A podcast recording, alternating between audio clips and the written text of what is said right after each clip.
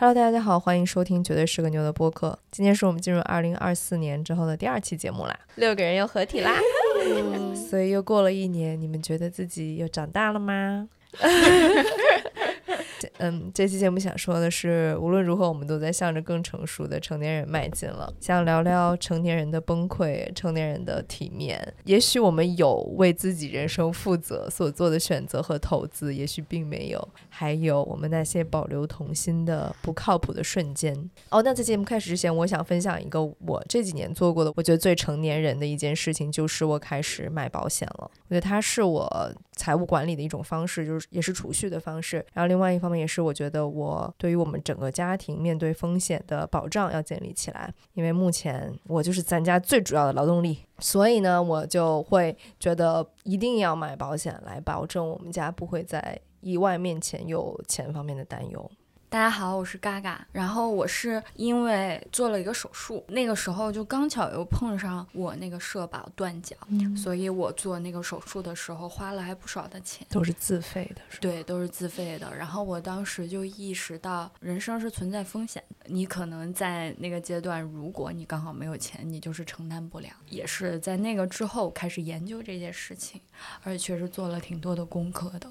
然后后来给自己买了商业保险，然后还做了一个储蓄型的储蓄险，可以给我以后的人生有一点保障吧。真是一个成熟的人。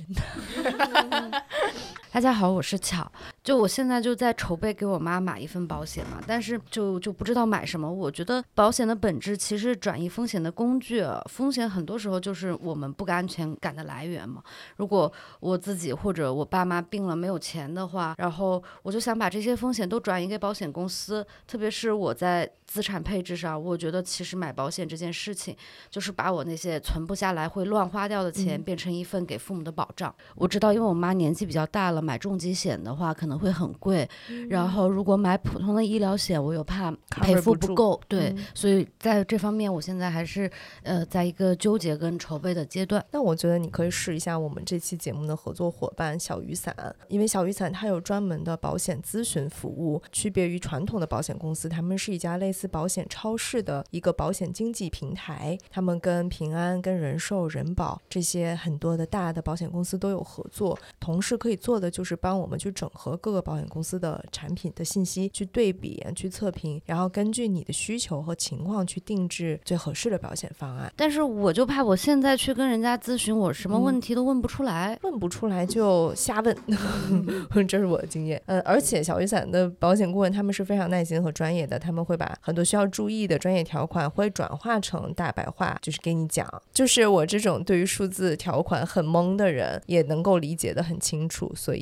你放心，会没问题。哎，那我还有一个问题啊，就是我听说理赔都非常麻烦，我怕到时候如果真的是遇到什么问题，就没有时间、没有功夫去处理那些理赔的文件啊、证明啊什么的。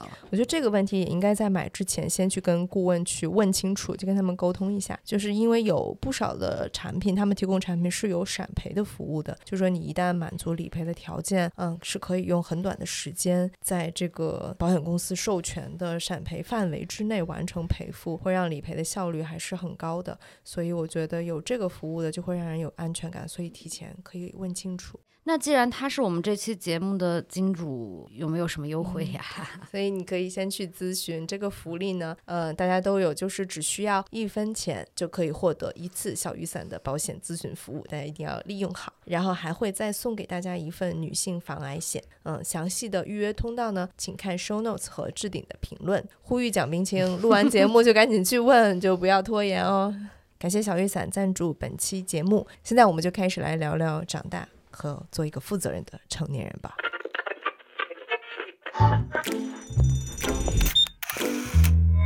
我是 Alex，Alex，这里是九认识的鸟。所以啊，老师们，你们觉得自己是一个成年人了吗？这个问题怎么问的那么犹豫呢？我其实特别想讨论一下，那成年人的范本应该是什么样的？哎，你们十八岁的时候有这个感觉吗？我成年了，完全没有十八岁的时候没有，但是我有一种感觉，就是我越小的时候越觉得自己是大人，嗯，但是我越长大的时候越觉得就是就察觉不到自己长大这件事情。小的时候还是很向往大人可以身拥有的那些权利吧。嗯我觉得成年人就是每个人心目中都有每个人不同的那个范本，就大家都会想象一个自己向往的成年人形象。我的感觉好像是离开北京，就是到上海去开始上大学的时候，就是离开我父母的监视的目光。我妈还是一个监管蛮强的一位女性，就是她坐在客厅看电视，她在装修的时候设计了一个有镜面的大衣柜，通过那个镜面可以完美折射到我写功课的那个书桌的背影，所以呢，她在看电视的时候可以瞄到我有没有在做功课。然后我在家里，我房间的门是永远不会关上的。我的学校又在我们小区里面，我在那个学校从小学六年级一直读到了高三。然后在我早恋的时候，我妈就会爬到窗口去看我有没有从校门按时的出校门回家。然后那个时候我青春期就是最不想的事情就是回家，我就在学校里面耗着。然后我妈就会走进校园去找我。然后我曾经在跟一个男生在教室里面鬼鬼祟祟的时候，其实大家都已经放学了，教室的灯是关着的。然后我们两个人还非常机警的，就是坐在了贴墙根的位置。但是我依然从就是教室门不是有一个窗口嘛，从那个窗口里面 看到我妈的脑袋在找 哎，我我小时候跟你经历一样我，，是吗？就那种你妈也会很看，对我妈我妈也是会上课，在我上课的时候来偷窥我，看我上课有没有聊天。你妈是老师是吗？我妈不是，就是做她都能搞进学校里面去。怎么这些人能进入学校的呀？学校安保也太不严密了吧？对啊小时候最恐怖的情节。然后，于是我到了上海之后，我就觉得哇，我妈山高皇帝远，再也看不见我在哪儿，我在干嘛了。然后我就觉得长大就是可以放飞自我，就是可以自己管自己，不用被别人管，我就大型放纵。我就觉得那个时候我成年。那每个人经历还都挺不一样的，因为我从六年级我就开始住校了，其实就挺远离家庭的。然后我妈住到大学是吗？哦，就是我即使上大学，我都是跟我家是在一个省份的，就是在江苏嘛。就是总体也没觉得自己离家里有多远，但是就是家长对自己监管就没有那么严，然后所以我其实没有一个很明确的。概念就是说我脱离了家庭，或者说我独立于家庭。我爸妈就是完全放养我，从我小学三年级的时候，他们就不在我身边了。然后我发现我那个时候总是被家长或者是亲戚夸奖，就说：“哎呀，这个小孩儿自理能力真强，你看你们家红玉，红玉，看你们家红玉，痛失网名。”痛失网名我。在看你家红玉多懂事儿啊！就当时就是我们那个地方组织一个歌唱比赛，然后我小时候就是唱歌歌姬歌姬。大家从听以前的节目也能察觉到，我是一个爱唱歌的女子。就是当时歌技比较出众，我就被我们学校选送了去参加那个比赛。然后当时就是去报名、填表，然后交报名费，然后准备那个当时还是磁带，呃，拿着你的磁带去播放那个你的伴奏曲。然后这些所有的事儿就都是我一个人搞定的。然后我去那个地方报名的时候，就是看到其他人都是家长领着，然后怎么弄，然后我就自己把那些就是全都填完了，然后自己交的报名费，然后参加了初赛，然后又到决赛，呃我还获奖了，然后我还得到了一个一个那个步步高复读机。然后我当时就觉得我自己太厉害了，就是以一己之力完成了这些所有的事情，都完全就不需要我爸妈那种。而且当时他们根本就不在我身边，就我也靠不上他们。嗯，当时这个事儿就被所有的人就是称赞。嗯。所以独立是成长的一部分。呃，对，然后我当时就觉得我就我就是个大人，然后发现现在觉得我越长大，我越排斥这件事儿，就是可能小时候我不得不那样去做，我其实我不想那么去做，我不喜欢那么去做，你不喜欢独立，我对我就是感觉就是在朝着父母期待的方向一直在发展，可能我就是觉得他们对我有这样的期待，那我就那样做。嗯但是其实，嗯，我心里觉得那样的我是挺孤独的，我会有这种感觉，所以我长大了，我就会想，我想跟别人一起上厕嗯所。哦，我对我不想独立，我想和我的小伙伴一起上厕所。因为感觉在那个时候，你似乎在是在一种被迫的状态下，对不得不那样做。但是我家也很嘉奖独立，就是我刚才说的是，其实是自由，是我觉得感受到成长。虽然被监管，但是我也很被要求独立。但是然后到现在之后，我还是觉得独立是一个必须自我要求的一个素质和美德。然后我我知道你说的那种孤独感，我可能也有，但是我还是就是转换不过来，我可能还是求助呀，或者是依赖别人，对我来说我也觉得挺难的。而且我觉得别人的问题，我也觉得他应该独立解决。然后我那种可能想要帮把手的那种冲动也没有很强，因为我觉得对我来说就是这样，这也不是好事儿，我觉得。嗯，我听完那个菲菲和嘎嘎的故事，我只能说你的童年，我的童年，大家都一样，没有在比的意思。但我是小学五年级就开始住校，干嘛？你们哎，我小学哎四年级也住过校，好哎，吗你？们是从小学五年级、六年级就变成成年人了吗？真的，谁没住过校？你们成年礼都是就是搬进学校那一天是吗？来来听没有不是我是拿到步步高的那个。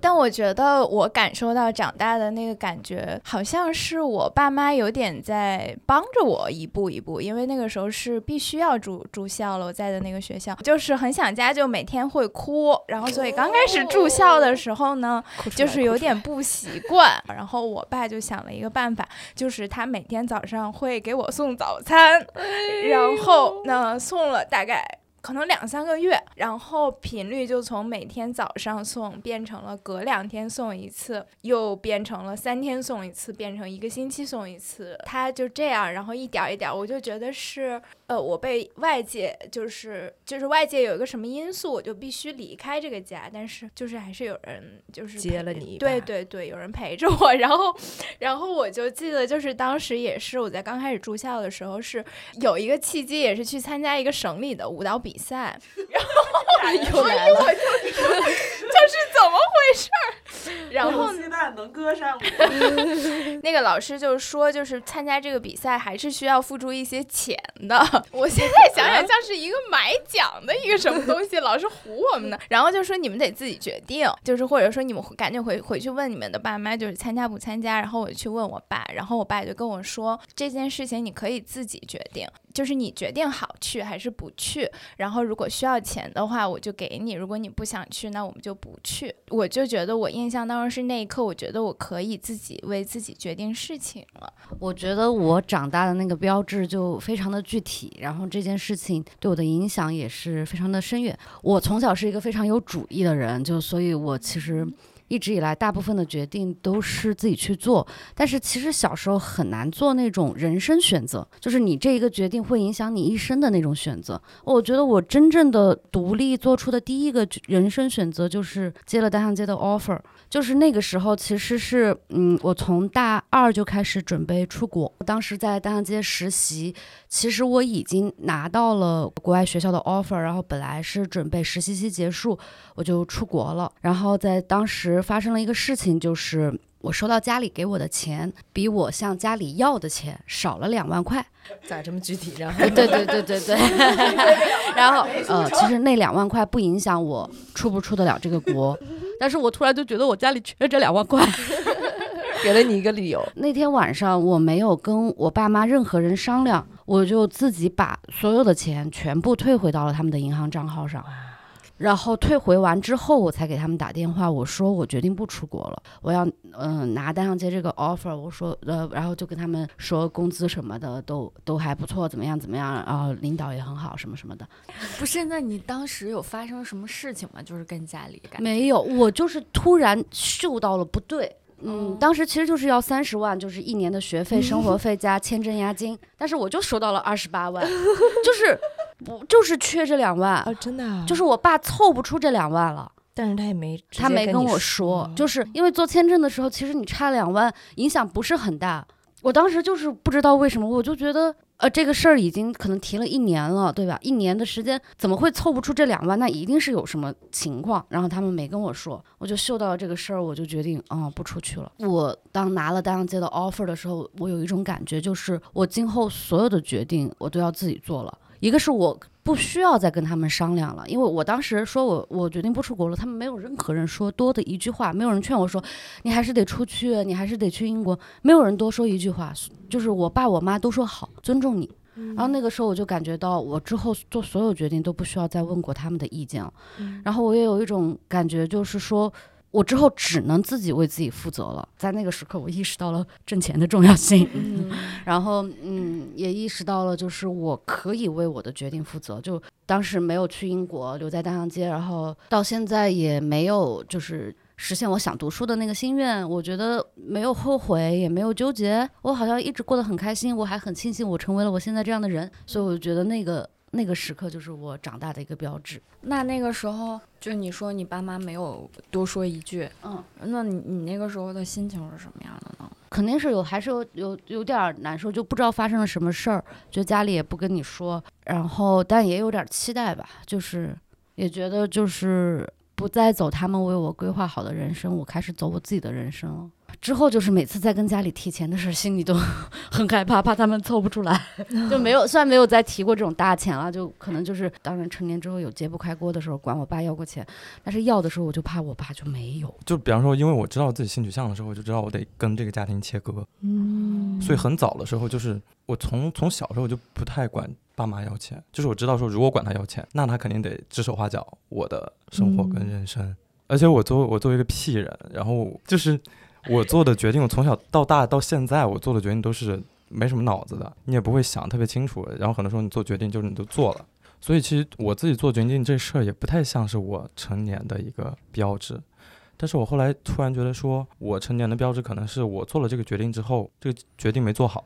它有很多不好的后果，但是我能承担那个不好的后果，嗯，且我不会因为说我这次做这个决定、这个选择没做对，然后我就不敢下一次去做决定了。我觉得大家说完了，好像就有回答到我之前的那个问题。怎样算一个成年人？对，因为我们都提到了，就是一个是经济的独立，对吧？生活的自理，对，然后自己去做决定，然后以及脱离原生家庭。嗯，自己为自己做决定，并且承担那个后果吧。对，嗯，你不会觉得小时候太早独立未必是件好事儿吗？你觉得哪儿不好？因为我会觉得，就是在一个很小的年纪，其实你还是很需要家长的关爱的。我觉得我从小到大，就是他们不是不爱我，但是我在一个可能就是客观的物理环境就不允许他们对我有很多的照顾，然后我就会觉得，其实，在我的这个人长成的、长大的这个过程中，我觉得我就是因为缺爱和缺少一些照顾，我觉得跟我之后性格的养成也也有很大的关系。就是很很没有安全感啊，然后以及很不确定自己就是否有价值啊，或者是什么的。有时候我挺羡慕你们说家长对你监管特别严，可能有时候我反而羡慕这样的时刻呢。哦，但是我没有，从来没有觉得这种监管是一种爱呀、我觉得是一种控，不是控制吧？他就是他很可能是我妈，只是很担心我哪里出差错，然后她想确保我那样不出差错，就是这样了。然后我就觉得没什么弹性。我觉得是一体两面的，因为我也是在一个从小父母没有什么关注的这样的环境下长大嘛。然后我觉得，虽然说你得到那个爱是不确定的，但这个我现在开始有信心在后天去补足了。但我觉得出来了一个特别厉害的东西，就是我的能力是非常出众的。嗯就是我解决问题、面对问题以及遇到挑战之后不害怕的那个能力是非常出众的，而这个能力我觉得就是给了我非常多的底气。我觉得可能有时候我也不知道这个回答对不对，就是太多的关注或者太多的就是监管啊，怎么着，你有时候你自己会丧失一些成长的速度，或者对独立性的那种嗯本能的需要。先说这就是每一个缺点或者是局限，或者是你一个不好的经历背后，它都有一个反作用力。对对对，而每一个你的优势背后都有这个优势所带来的不足。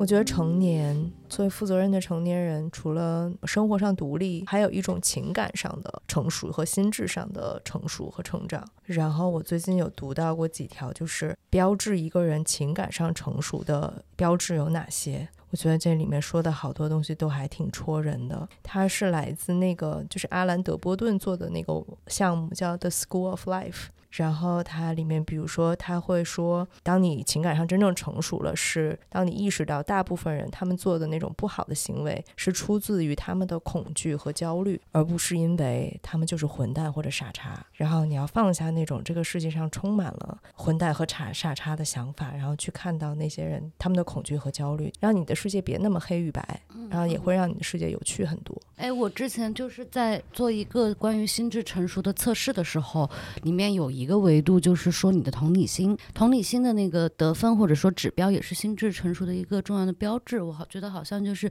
你建立了对周遭和对世界的一个理解能力，你好像也就是迈向了一个更成熟的人的一步。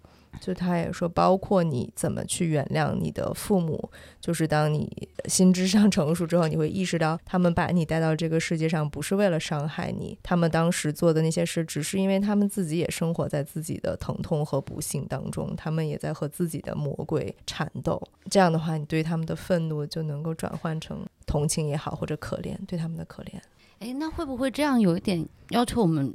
就是心智上成熟，像做一个圣人，特别是你们可多了，我还还能继续念下去呢。我觉得这是一个非常理想的状态。成熟它也是一个过程，它是一直在进行的，就是没有说你到达一个点你就是成熟了。嗯我觉得人就是在慢慢的，一直一点一点的在长大的。嗯就觉得有的时候说就是这些道理，其实我们也知道，但是你没有说你真的从心底里就是这样想的。就比如说原生家庭这个事儿，我觉得现在我已经到呃今年都本命年了，我已经到三十六岁了。我觉得我知道好像是这样的，但是我好像还是做不到，说我真的去那样去理解，然后我真的可以放下这些。和原谅他们。对，我觉得，嗯，但我确实比以前会好一些，就没有那么纠结。我觉得这也是一种成长。哎，我不知道这个有没有用。我觉得有一种思维模式是先接受再理解，还有一种思维模式是先理解再接受。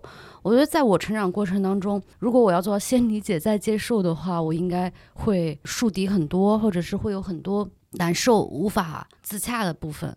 但我好像一直都是先接受，因为我就觉得我们人跟人不一样，然后我先接受这个世界上所有的矛盾或者所有的不统一，然后我会觉得在，就像刚才说，在一步一步当中，你见的更多了，你了解了更多了，你通过阅读或者怎么样，你就有理解的可能性了。我会先接受别人的行为啊，你这么做，OK，你你的事儿，嗯我我接受，嗯，嗯嗯，这一条挺难的。他说，你开始学会别人是不可能自动就能理解你头脑里的东西的。不幸的是，你不得不用语言清晰的表达你的意愿和你的感受，而且你不能责怪别人没有理解你，直到你平静和清晰地表述了自己。这一点这个我有感。我在职场上特别有体会，在咱们这公司还好，在以前的公司里面，大家都是不同背景的人，不是同温层的人。你开会的时候，你要反复的解释自己，你要反复的去阐述一个问题，甚至最简单的说，这个机器架到这儿就是不好看，你要用十分钟跟他讲为什么不好看。我就是最愿意做这件事情的那个人。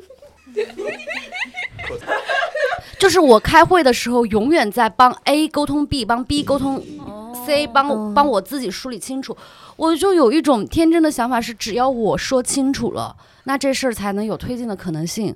然后我见过太多说，哎，你怎么连这个都听不明白，然后开始吵架。嗯那个时候就矛盾一爆发，什么都没有了，拉爆散伙。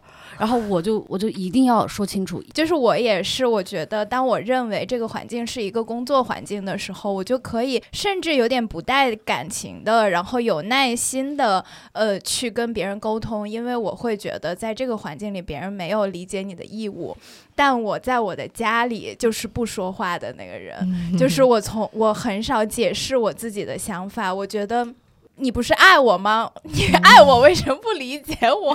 就是我就觉得我爸妈就是啊，你们就是爱我啊，那那我不用说话，你们也应该知道我在想什么呀。嗯就是会有这种感觉，但其实事实是，有些时候即使你们互相是相爱的、有情感的，别人也没有那么好的要理解你。是是是，而且我还对一句话印象挺深的，叫 “Being clear is being kind”。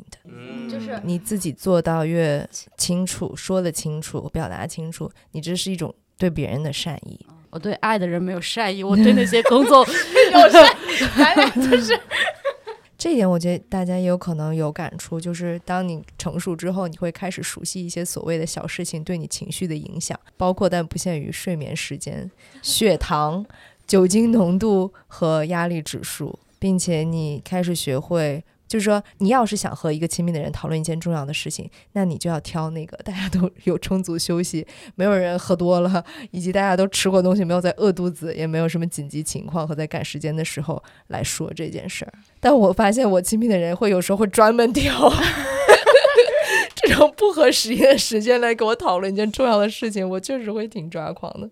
哎，你们会有那种，比方说白天发生了一个一个什么冲突，然后晚上睡睡觉的时候，你们想聊一聊解决这个事儿，但对方可能很困，嗯，对他觉得我现在很需要睡眠，我没法跟你讲这个事儿对，或者他就会应付你说啊，我错了，对不起，是巴拉巴拉，然后我就会抓着不放啊，我就觉得你哪、哪嗯错了，巴拉巴拉巴拉，对我就是那个，我其实现在真的很想睡觉，怎么办？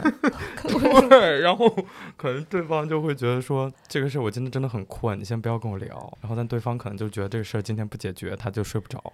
我觉得得这事儿他他那条说的意思，你有感知和了解，你大嗯概、有觉察，对有觉察，对你的情绪什么时候波峰，什么波谷，然后你处理那个事情的状态是够不够的。我是最近吧，可能最近半年才有这个意识察觉到。就有一次我有个朋友给我打电话，然后就是想给我倒点苦水，然后他一直在讲那个事情，讲很细节，然后但是我我当时完全不想听，但他又是我很好的朋友，然后就打断他，我说 OK，我知道了，就是你今天想得到什么？你想得到建议，还是你想得到情绪价值？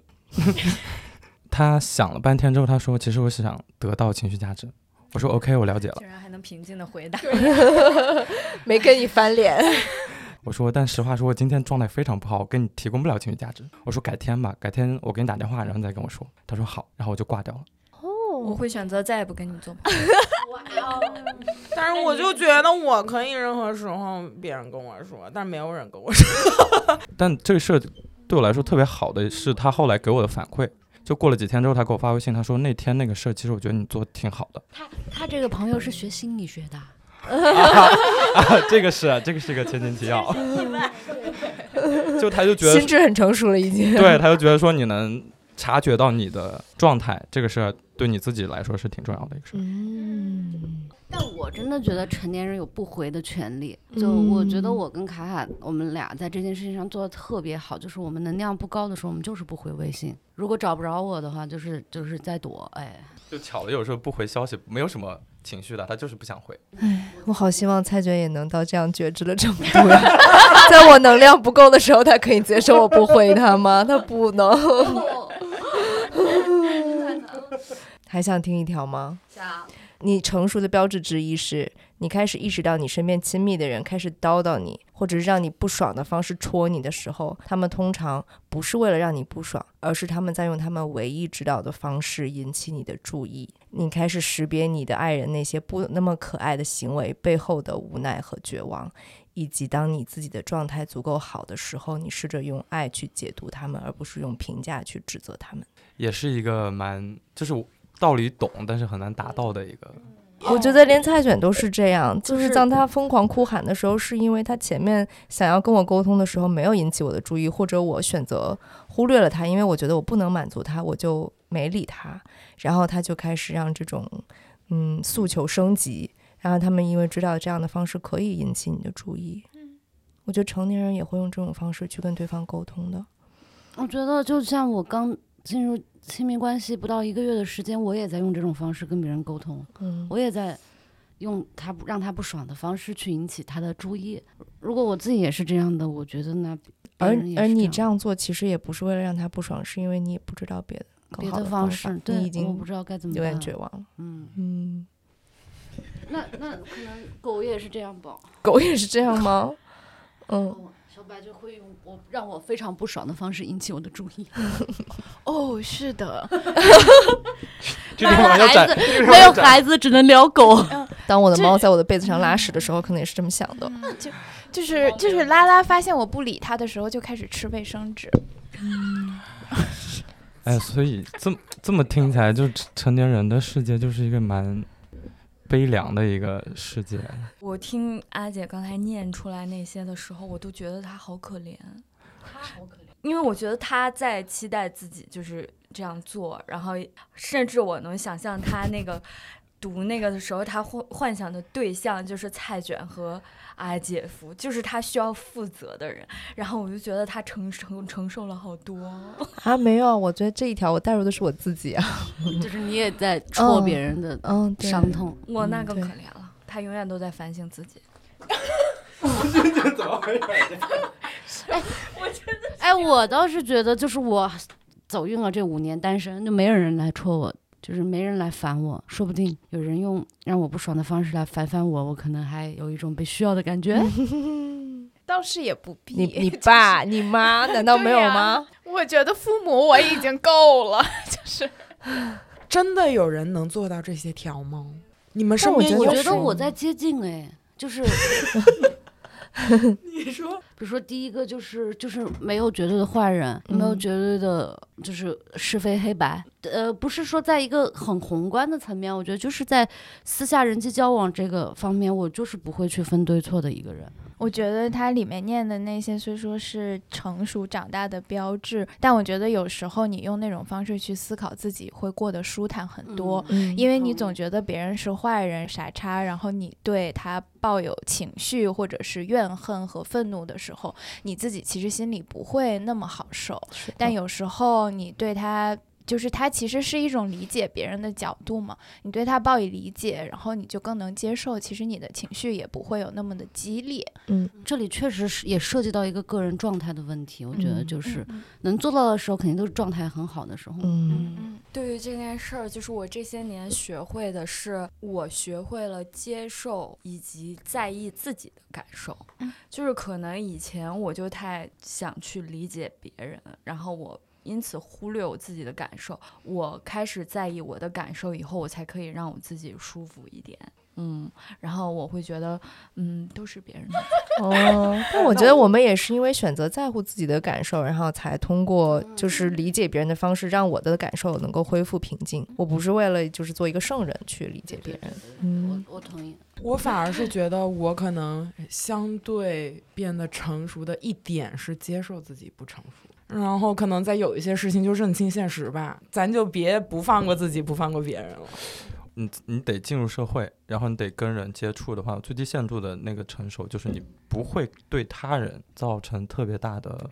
困扰和伤害。嗯，如果你对你自己的话，你在你自己世界里面，你什么时候都没关系的。哎，我也觉得是这样的。对对对对对，就是你自己的内心世界，你去怎么想都没有问题。听上去就是我总觉得好像嘎嘎就是不想长大，害怕长大，有这种哎感觉吗？听说过彼得潘综合症吗？啥意思？没彼有。彼得潘那个他在他那个作品里面，他就是一个永远不想长大的男孩嘛。嗯然后彼得潘综合症就形容那些不想长大的人，呃，那个心这是一个心理心理学的一个术语，好像通常是在男性身上比较多见。就要找妈。对，然后还有一个离奇的现象就是彼得潘通常会找一个温蒂，所以也有温蒂综合症。就温蒂也是在那个作品里面，就是彼得潘他是永远不想长大的小男孩，然后温蒂是一个这个普通人家的一个姐姐，这个姐姐就照顾那个孩子们，然后彼得潘就想把温蒂带到他那个永远长不大的岛上，给他讲故事啊，给他打扫他们的岛呀。然后彼得潘和温就是现实生活中有彼得潘综合症的人，就会找一个有温蒂那个永远想当妈的人在一起，然后我就觉得我中了。我不是彼得潘，我是温迪。李少峰是个温迪吗？有点接近吧。嗯，我要说啥来着？怎么着说我害怕长大是吗？我其实我其实就是我觉得我我是很排斥的，就是我在心里面觉得我要我就给自己一个暗示，就是我要当一个永远的少年。童，当一个儿童，然后你就经常会说，就是在咱们团队里，就是其实我是相对成熟的一个人。嗯，然后其实这些特质都是别人发现的。后来我也自己想想，嗯，我也是有成熟的一面，只是，嗯，我帮你总结吧，你这就是赤子之心。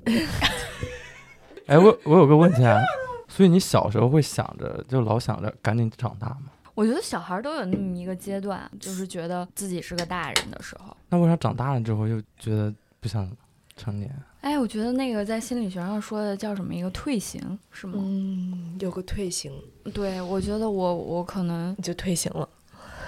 嗯，嗯我觉得就是我其实会经常说我要当个小孩儿，我不要负责，我不要任，我要任性，我想做什么做什么。因为有时候可能就是因为小时候没有任性过，所以长大了就想要任性。补偿但是对补偿性的一个东西，但是我在说这个话的时候，表这个态的时候，我发现我自己其实做不到的。我可能从二十岁开始，我觉得我吃了成熟的红利，所以我我其实是不敢任性的，就不敢再做一个小孩儿了。嗯而且我觉得可能嘎嘎可能某些程度上跟我有点像，就是我们嘴上这么说，然后释放自己的童真、天真，然后很多时候看上去很幼稚，但其实我们是成熟的。然后啊，我们其实已经做不来，做不来那个肆意妄为的那个人了。我突然想起来，就是我刚认识巧的时候，有一次我俩在一起吃饭，我俩说到什么，然后巧就说，嗯、我就说我也想别人当我的妈妈，然后巧就说谁不想当小孩儿啊？就是我也想当小孩儿，我觉得大家的心里面都有一个我，我现在不想当成年人，我也想被别人照顾，我也想被别人宠爱。可能这个世界真的是对我们太不好了，所以有的时候你就是想退行回去，就是每个人心里都有都有这个期待吧。然后，但是你不能天天都这样，嗯。嗯，所以小孩就每天就想长大，都想当成年人。对我现在每天都想说，哎呀，快点长大，快到三十多岁吧。你到三十多岁和你现在会有啥差别？我觉得应该会成熟一点吧。成熟是靠自己努力来的，不是到到了三十多岁你就自动成熟了。是等着来的。所以你看，这就是小孩。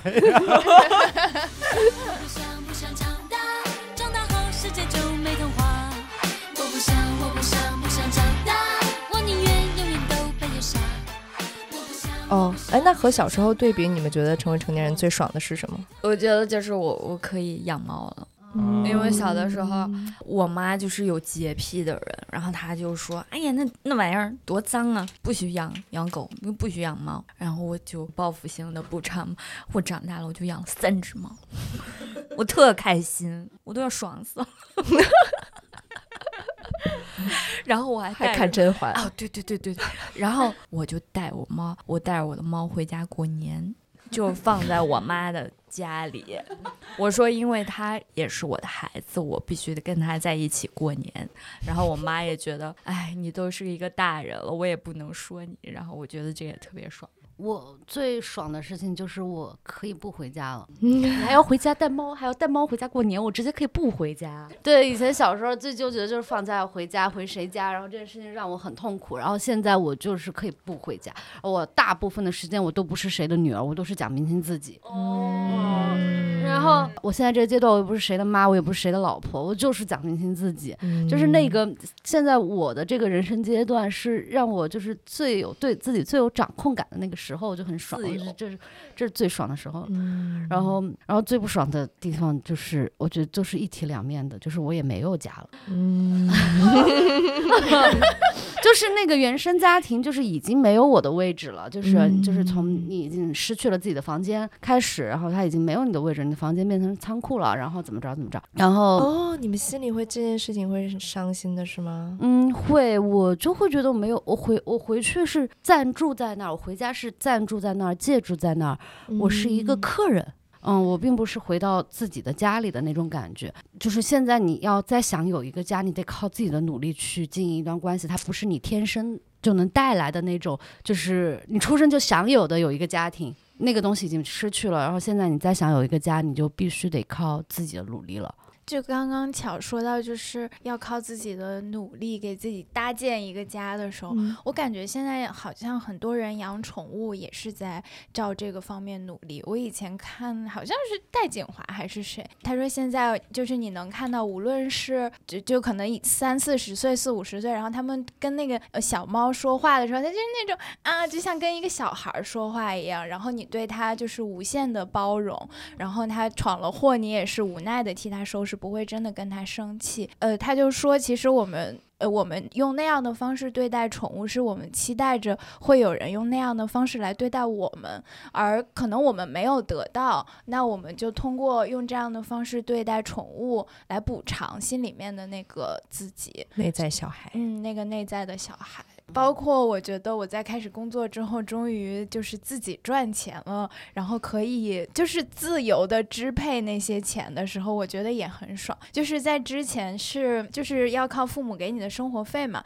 然后虽然我爸妈给我生活费，也不会问你这些钱花到哪里去了，但我总会觉得，在我花钱的时候，还是会觉得我花的是别人的钱，所以我比如说我想买一个东西，我觉得有些时候我潜意识里会。出现一个我爸妈，比如他们认不认可我这笔消费，然后如果他们不认可，我就会很纠结，然后我又很想要买一个东西的时候，就会有一种就是做贼的感觉。原来是这样，然后当我开始自己赚钱的时候，我就觉得，那我只要我付得起，我就是想买什么就买什么。我脑我脑子里那个爸妈终于消失了。嗯对啊，小时候为了我想买一个那种小白板，然后都得去翻我妈的钱包，趁她睡午觉的时候偷二十块钱出来。我以前都偷五块的，我那次偷了二十就被抓了。好惨！最不爽的就是小时候，你会觉得你跟你朋友一一直是朋友，就当好天真。然后长大了之后，你会发现曾经跟你说一辈子的朋友，那些人都谈恋爱结了婚就不管你了，就再也不跟你 不会有人哦来往了。，我我我修正一下，其实朋友永远是朋友这句话不天真，但是我能预期你后面那句话说，哦，当时跟我一起就是 海誓山盟的朋友现在不在了，我觉得这这个故事还挺挺小孩的，有点像我高中的时候，我的初中同学说，哎，你怀不怀念我们初中的时候？你看，台湾腔所在。我还想到，就是以前跟我们朋友约定说，以后每年你的生日我们都要一起过，每年的第一场雪我们一定要在一起看。哎，但是我很庆幸的是，说这个话的朋友，我们现在还是朋友。哎，有很多朋友可能这辈子就再也见不了一面了，但是嗯，我接受，嗯，然后我也有能力去维护好我现在的朋友，尽量就不要再走散了的那种感觉。我感觉就是你长大了，你可以接受的是，人生就是一个告别的过程，哦就是不停的在告别。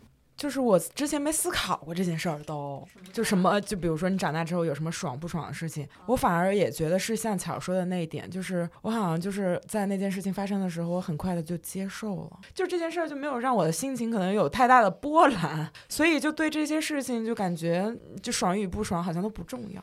就你们刚刚说的，我感觉我也都有。就我们刚刚说长大了爽的那些点，有时候也会变成你觉得长大了不爽的点，就是钱的这个问题。就是你爽的点在于你靠自己赚钱，你想花就能花；但不爽的点就在于你要对没钱了你也得自己负责。你要生活费的时候，虽然开口很难，你开口了。大概率就会有的，但是你成年之后就是没有，就是没有。这个月没钱就是没钱，就是你是可以自由的选择。你在选择的时候很爽，当出现问题的时候，也只有你一个人可以为这个选择负责，没有人帮你托底。我觉得就是他有时候爽和不爽就也是联系在一起的。嗯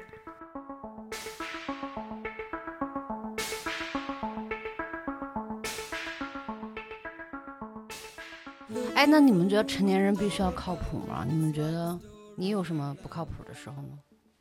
我觉得，我觉得就是环境和他人对你的要求是这样的，就是期待你是一个靠谱的人。嗯啊，但是我们不应该也自我要求自己是个靠谱的人吗？我就是有时候可能做不到吧。嗯，我觉得靠谱是一个非常重要的标签。我觉得我们作为一个普通人啊，就是如果不靠谱，会让我们滑向另一个极端，就是荒废。嗯，就是靠谱是一个最是一种训练，就是一个 自我修养。对最低限度的一个道德标准，就是你得对别人、对自己负责，对别人负责啊。如果我觉得我没有靠谱这一层道德枷锁，我不知道我现在会变成什么样子。哎那什么叫靠谱嘛？什么叫靠谱？就是就是对自己和对别人负责。比如说今天说了嗯，要录节目啊、就得准备。就得准备，哎，这就我觉得这就靠谱、那比如说那个上次去徒步，然后我就是不想去了，不想徒了，然后你觉得这算不靠谱吗？这不算。我也没觉得这算不靠谱哦，就是你你你答应了，你尝试了，尝试之后发现你对，不行。我准备了，但我没准备好，那我也嗯，我觉得这个是，我觉得它跟就这事情就这么发生了。它跟能力无关，它还是跟责任心比较有关。嗯嗯，嗯，哎，那我还是想听你们举一个身边不靠谱的例子。会觉得爱丢东西是不靠谱吗？哦，我觉得我身上就是类似于什么爱丢东西、不拿东西，然后丢三落四，呃或者忘了什么事哦情。我觉得就是我还是把它归结为好像我这个人有点不靠谱的那种啊，我我觉得就是，如果是我丢了公司的一个硬盘，嗯，我觉得这挺不靠谱的。哦，就是嗯里面有一些无法补偿的对对对，如果是我我无法对别人负责这件事情，我没有办法承担这个后果，嗯我觉得是不靠谱。但我如果只只是丢了自己的一副耳机，我觉得哎无伤大雅。这个嗯就是你 丢过多少副了，老师？呃，对，就是个人习怎么说呢？以习惯，然后嗯它就是会贯穿你整个那个呀。就是如果你真的是一个丢三落四的人，你会嗯就可能发生这种情况。我我我明白，但是就是所以就是那个靠谱的那个道德底线。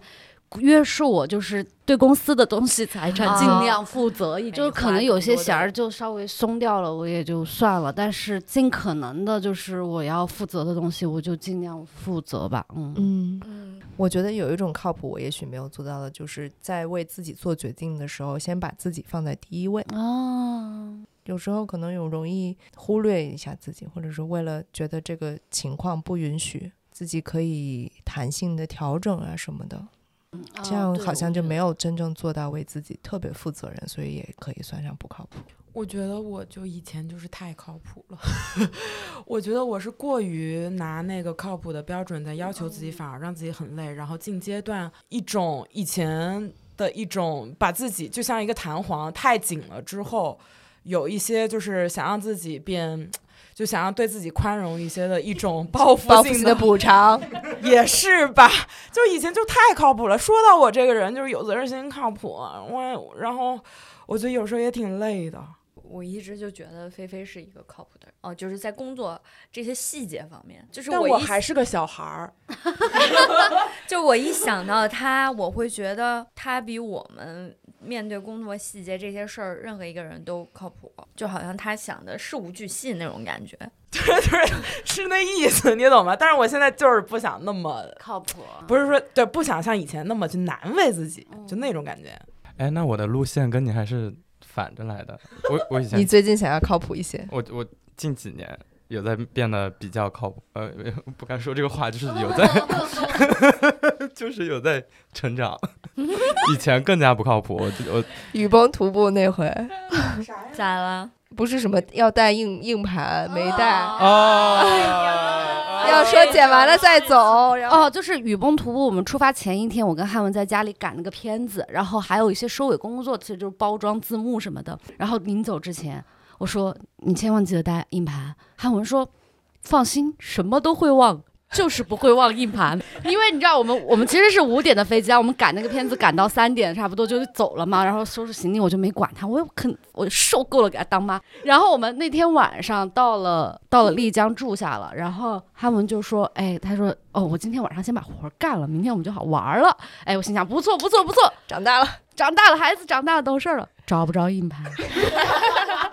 然后这娃找不着硬盘之后，整个人就是一片空白，慌了，在酒店里面好想看到现场哇，哦。我我当时我就是我我真的我也我知道很好笑，但我真的笑不出来，我很生气。他一个人在酒店里面踱步，他不知道该干什么，然后自己去厕所待了半个小时，然后出来了，然后还在那儿睡不着。然后我就我就特别生气，我心想你不靠谱，没带硬盘，你也没有解决问题的能力，然后你现在就在这儿慌，然后然后那会儿半夜三点了，我说你现在赶紧给菲菲、小乔、嘎嘎任何人发消息，去我家拿硬盘，我家没锁门嘛，我说你跪着 求他们去帮你把这片子收尾，然后你这因为那个是广告，我说该给人多少钱你给人多少钱，反正我就好，我就我那会儿好凶，就是我就觉得就是我第自己笼子笼子捅出来还不知道怎么修，我觉得我第一时间就想到你赶紧求求助嘛，然后他就说要是菲菲跟小球怎么没时间怎么办？我说你去给卡卡下跪呀，我说卡卡也能解呀，你说你你你找你身边所有的人去解决你这个问题，你不能就这么躲着。然后他就他就开始发消息了，当事人之一。对，然后呢，然后吴汉文打电话说：“小乔，你在哪儿？”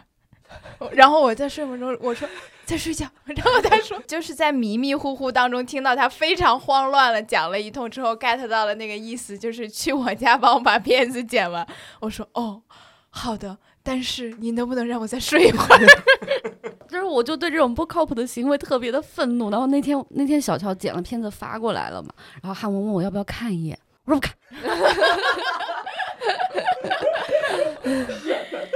哎，我请你吃饭了没有？哎对对对，就是汉文老师请我那个吃了饭，还请我看了展。啊，想起来了，因因为他没有，因为他当时说给我钱，我想说，他说啊，就一点那个收尾的工作，加点那个什么字幕就弄完了。结果他一个小片儿画面都没贴，是不是？我想听我听说，我 想对，我想说，哦，那行，我还问他，我说你这个事儿着不着急？我说着急的话，我就起来现在去；不着急的话呢，我就睡到自然醒再去。他说，哦，没事儿，就一点工作，你就睡到自然醒，到了时候去我家。结果弄两天，天 真的假的？对对呀，就第一天干到下午，第二天去了又干到下午。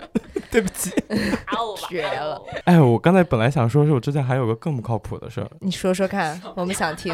就是我以前上大学的时候找了一个实习，然后那个实习我跟我对象当时的对象在同家公司的实习，然后我有一天我朋友来北京玩，然后我为了那天要跟他一块儿出去玩，加上我不太喜欢那个工作，然后我大早大早上醒的特别早，然后在去上班之前我就给那个主管发微信说我不干了，然后呢，我为了逃避发完消息之后，我就把手机关机，然后把手机给了我对象，因为他还要去上班，就整个人大失联。你就是鸵鸟式的对一种应对方式。然后回过头就想，哇，这事儿，我觉得一般人干不出来。我这辈子都没敢失联过一次，我连进山之前都要给大家发个消息，我要进山。我想想，我觉得有一种不靠谱，但是自己很慌的时候是，有时候真的是跟公司有关的一个什么事情，可能就是我有有遇到过，就哪个同事拍摄的时候镜头砸了，然后他肯定就是一副完蛋，我要赔，很是我啊，是你是吧？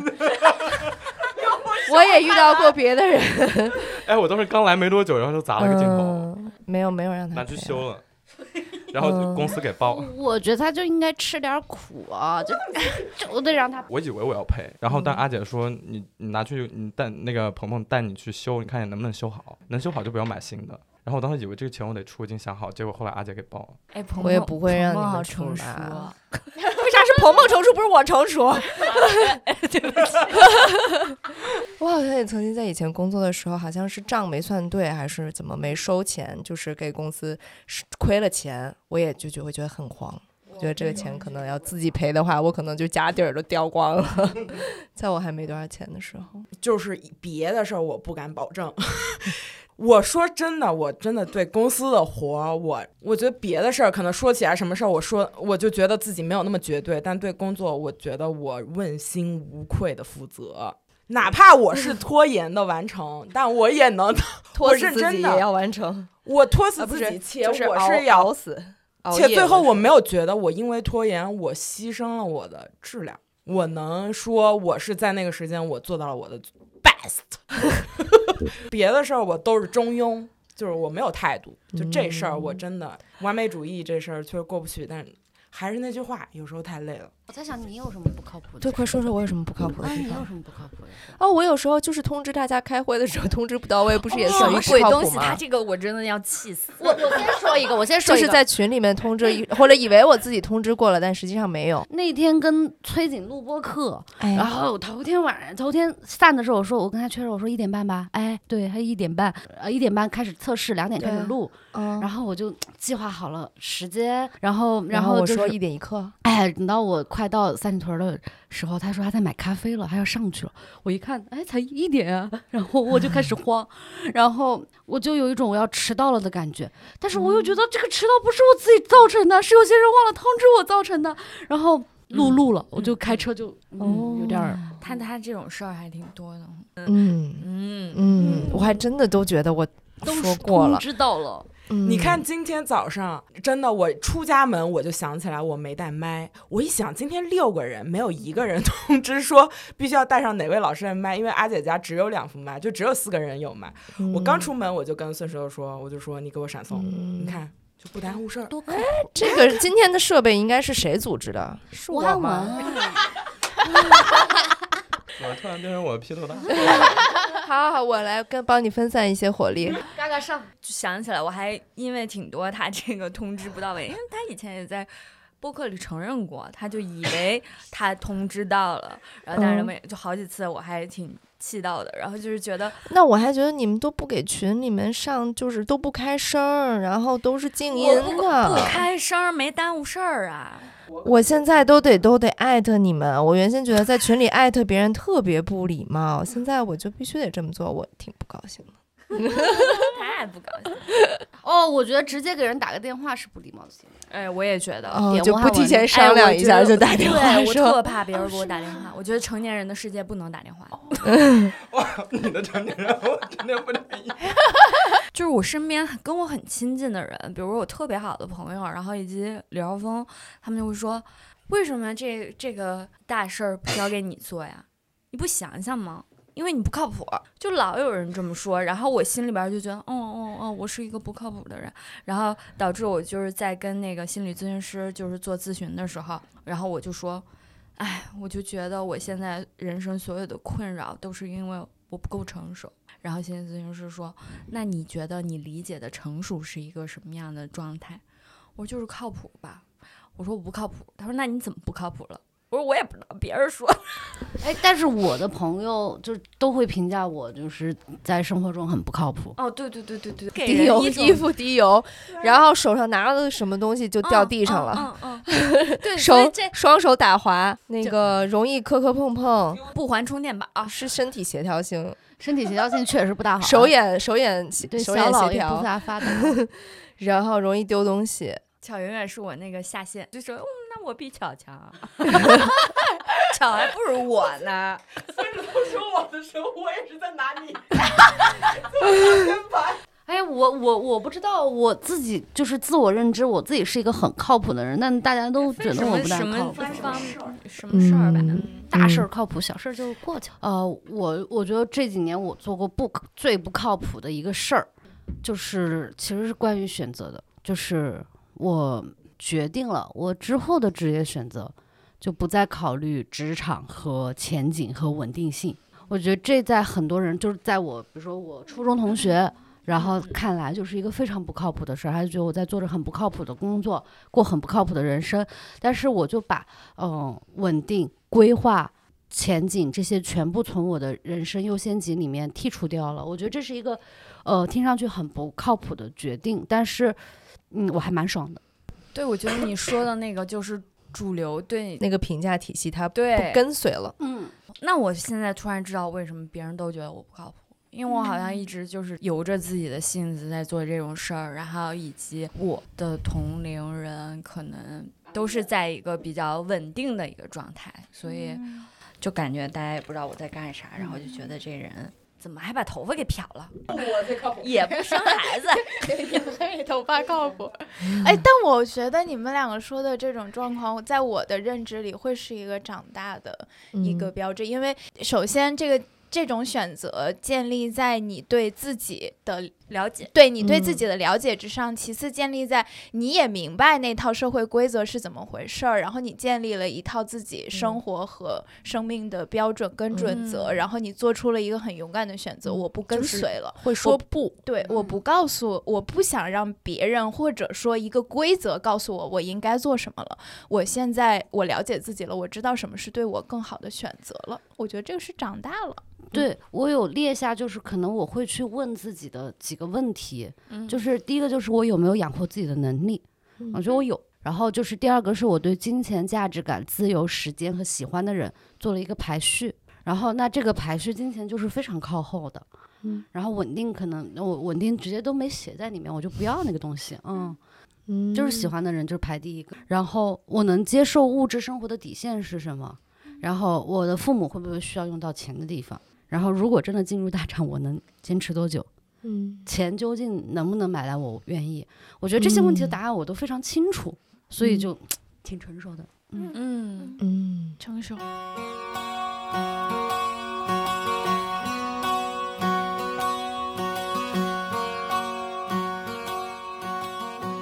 我觉得如果按年龄段来划分的话，就十八岁以后你就是成年人了，那你还挺容易崩溃的。哦，而且我觉得最就是崩溃集中在二十几岁的时候。成年人的崩溃吗？我我是上周崩溃了一次，嗯就很好笑。我崩溃是因为我在拖地，我不知道为什么我在拖地。然后上周就是我问我对象，我说我说我今天叫阿姨，他说你别叫，然后他说我来拖，然后他没有拖，然后我在拖地，我就拿着那个拖把的时候我就很绝望，我说我不知道为什么我在拖地，然后我就觉得这个家里我一分钟都待不下去了，我不想拖地，我不想整理这个家里，可是这个家里好乱，我就看着那个堆着的书，然后看着有一箱有一箱吃的，就不是我的吃的，是我室友的吃的，我把那吃吃的乱扔在家里，就是我又想，为什么我的所有空间都被占据了，然后我要自己整理，我要自己收拾，我要拖地，我这么多年了我都没干过活了，为什么我现在要拖地？大哭哭了，就拿着那拖把边拖边哭，边拖边哭，然后可能拖了一个多小时，然后我就觉得可能是不是就是潜意识里面你觉得你需要需要整理的东西太多了，就是你好像最近发生了很多事情，然后你好像内心里面也需要去整理，然后你家里很乱也需要去整理，就是也到了三十岁的人生阶段，你你好像嗯，虽然好像说我做了很多选择，我一直在按照自己的节奏和想法过，但其实你没有回顾过你以前到底发生过什么，然后你好像就这么囫囵吞枣的过下来，你都不知道一切发生什么原因，然后就我觉得成熟一个挺挺重要的标志，就是你先能知道你这个感受是怎么来的。就是每次发生这种情绪的波动的时候，你可以分析自己，然后你可以明白自己。嗯，真的成年人的崩溃就是一瞬间。就是有一种感觉，我感觉我我可天天崩溃，我总崩溃。然后，但是我就现在你让我说，我也不太能想得起来。哎，就觉得都就是反而他们崩溃的太少了。对，就都过去了。那先说一个特小的一个事儿，也不是崩溃了，就是那天我比如说买那个去马来西亚冲冲浪的飞机票，我能提前一个月就买好了，就是出行前一天晚上那个航班取消了，我就得重新订票。我们的那个同行的朋友都说你你去索要这个赔偿，那我就跟携程说我要这个赔偿，那他们就说好，我帮你去争取。然后回来之后就说那个跟这个航空公司确认了，航空公司说你得自己跟他们申请。然后我当时说不我在你们这个平台上订的，你们就应该给我赔偿。然后他就无限次的重复，航空公司说你要自己去跟他们申请。然后这个时候我都有点哭腔了，说、呃、怎么是这样？然后后来我又觉得我呃没有办法，我就只能吃这个亏，我就觉得特别委屈。这这种，比如说你们会怎么做？你们就是真的会去说，那好，那我就去要赔偿。就这种事儿真的让人很崩溃。我我之前碰到一个类似的事儿，就是不是我们每个月都有那个 well being 的基金嘛，嗯，然后我得去开那个健身房发票，就某个健身房是一个互联网品牌的一个健身房，然后它那个入口发票入口特别隐藏，然后而且是你进去了之后你得排队，嗯。然后你排队了之后，他可能有几十个，有的时候你月底他可能有上百个排队，然后你排着排，可能快到你的时候，他突然说就系统有问题，你就你就你被你被弹出去了，所以我就会觉得他可能是一个避税能说吗？然后后来我我就特别不爽这个事儿，然后我就我就真的去去投诉了，嗯。然后嘞，然后投了之后，我给我我找谁投诉？就三找什么五之类的，哦或者 OK，税务局就之类的吧，这种机构，然后打电话过去投诉。打电话过去了之后，他就问我要这个公司的名字和什么那个号对之类的。然后好不容易去查了之后，我又给他打电话，然后报完了之后，他说这个公司不在北京，在嗯杭州，所以你打另外一个电话。对你得去打杭州的电话。嗯，然后我当时就很不爽，然后还很生气。对啊，然后还还是给那个杭州打了电话。在这种时候我就放弃了。那 我也放弃了。对啊，就是打完之后，其实后来也没有什么推动性的反馈哦。当然后来那个公司它的那个发票入口更改了，更嗯更更方便了。但是我就会觉得说，这个过程它确实会消耗你，你可能嗯，对我可是我可是在这种事儿上打过官司的人，你想想我得多崩溃，我去跟他因为我当时我在，想说，如果是嘎嘎，他一定不会像我这样带着哭腔就接受了携程客服给我的答案。但我又会觉得，就是你要去马来西亚这件事情，是你对自己的一个奖赏，或者是一个，嗯就是你很憧憬的事，本来很开心的事情，然后遇上这些不想老鼠屎把自己对搅到一锅屎里去。对，然后你嗯这种这种就是会特别的难过。嗯我觉得我特别能理解。还有，当然我跟蔡卷在一起的时候也得经常崩溃。我跟咨询师说他的情绪很很暴躁，然后提出无理要求的时候，我要怎么样？然后那个咨询师在一直就说你一定要就先处理他的情绪，就不管，比如说我们是上学要迟到了还是什么，以前我可能就是拎着他就走，然后你再怎么叫唤，我就当我没听见，我拎着他走那种。后来咨询师就说，你一定要处理他的情绪，如果他说不出来他的情绪是什么，你替他说。然后我现在就只好这样。然后呢，我跟蔡卷说：“你是不是现在很生气？是不是因为什么？”他说：“我不要你跟我说话，我不要你跟我聊天。”当然，我在我好的时候我是可以处理的，但是如果一天下来我也不行了，然后他还也有很大情绪的时候，我那个时候就会崩，我就我就想说我也想哭，然后我们一起来打一场吧，你打我，我也打你，你打我，让我打你一下。啊，我做不到，我你别要求我了，我做不到。然后他就会因为我你是妈妈，我要求你，而你不给我，而特别的越发的伤心和愤怒。嗯，就只能挨过那个点，然后他也平静了，我也平静了。或者是家里有其他人的时候，我就把他甩给其他人，然后我可能出去遛一圈狗，然后我就想到了。前面那个 The School of Life 说的就是，你亲密的人来恶心你的时候，他们其实是在用他唯一知道有效的方式在吸引你的注意。然后我就说，哦，那我明白了。我回去的时候他也平静了，然后我们两个再复盘一下，再和好一下，下次还会再发生。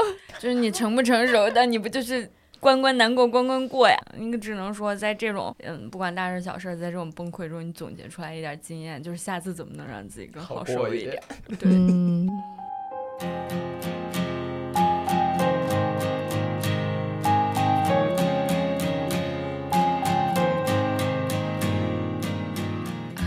所以今年大家有目标成为什么更成熟的大人吗？还是就是目标是不要再成熟了？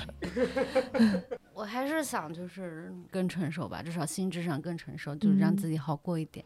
嗯，就是我觉得我在逼着自己成熟做的一件事情是尽可能的。跟我爸妈沟通，跟他们讲自己的想法，无论是开心也好，还是不满也好，嗯，还甚至是用吵架的方式跟他们表达我自己的想法和情绪，然后我觉得是有效的。我觉得我希望我今年可以继续推自己，就把在这个方向上把自己往前推一推。我还蛮期待，就是反正我的想法就是，我就觉得如果能做到在。既满足社会对你的最低线的要求的情况下，然后又不会让自己太过难受，或者就违心，就能保持那个成熟和你不靠谱之间的那个 动态平衡，我就觉得是件蛮美好的事儿。我觉得我今年就能感觉到，我有很多事儿，我可能以前接受不了的，我现在可以接受了。就是不管发生什么事情，然后不管对方做了什么，就是就是这样的，那我那我就去接受它，因为我也改变不了。我觉得那个接受的过程不会让我那么痛苦了。就是我觉得我就是又是一种成长。然后我跟咨询师说这些的时候，咨询师说你现在就变得很强大。然后就是觉得有的时候觉得我很幸福，然后得到了很多东西，然后我就觉得都是我一点一点努力赚到的，我觉得这些都是我应得的。然后，但是我觉得就是保持童真的那一面。我没有特别想说把它去掉，或者是我一定要怎么样？我觉得就让它，它如果存在就让它存在吧。我觉得，嗯，就像你们说，你们吃到成熟的红利，我也觉得我吃到了童真的红利。我因为因为这样，然后我也收获了很多很好的关系。嗯嗯，我觉得我跟嘎嘎有点像，就是我觉得可能新的一年我就是。也是属于接受这个世界，可能就是有很多灰色地带。因为我是一个非常执拗和非常固执的人，一直以来，比如说别人可能跟我观点不合，或者做了一些我不能理解的事儿，我就是理解不了。就有时候很追求一个所谓纯粹的东西，我觉得就这会让我自己就。给我徒增非常多困扰。我觉得我很多的时间都花在思考别人为什么没有按照我想的那样去想。就刚刚阿姐分享的那个第一条和巧说，就是她接受很多事情就是这样。我觉得我想新的一年可能去慢慢的去培养一种这样去思考习惯吧。因为就像刚刚说，就是说靠谱嘛。就是我对自己可能自我要求挺高的，我觉得有时候那这个一体两面，它带来的那个反面就是我对别人要求也很高，所以我就觉得我新的一年，也许我意识到这一点，不再对很多事情抱有过多的期待和过多的要求，我想要去往这个方向发展。嗯，我跟你讲到的有一点类似，其实是来自于那个蛤蟆先生去看心理医生，他在那个书后半段其实说到，生命问你两个问题，你如何看待自己和如何看待别人，你就用好和不好来回答，它其实是一个四分的一个象限，就有点绕。我慢慢说，就是如果我看待说我好，别人不好，那你会在一种非常评价别人的一个很有优越感、很评价别人的一个心态里面。如果你觉得我不好，别人好。会在一种自我价值感很低，又很自卑，又很胆怯的一种状态下，我觉得这两种状态我曾经都其实经常都会出现。然后，但一种更好的状态可能是你觉得我好，别人也好，或者说我不好，别人也不好。这种是其实更带着同理心去看待自己和看待别人。我希望新的一年我能够向那个方向靠近，原谅别人，放过自己。嗯，就是一些给到大家，我就想最后鸡汤一下吧，因为长大这个话题，嗯，然后就是第一就是别人的建议始终是别人的建议，你要听从自己的内心，嗯，第二个就是长辈说的熬夜伤身体是真的，我我在单行街，我二十出头在单行街熬的夜，现在还没有缓过来，就真的很伤身体，尽可能不要熬夜。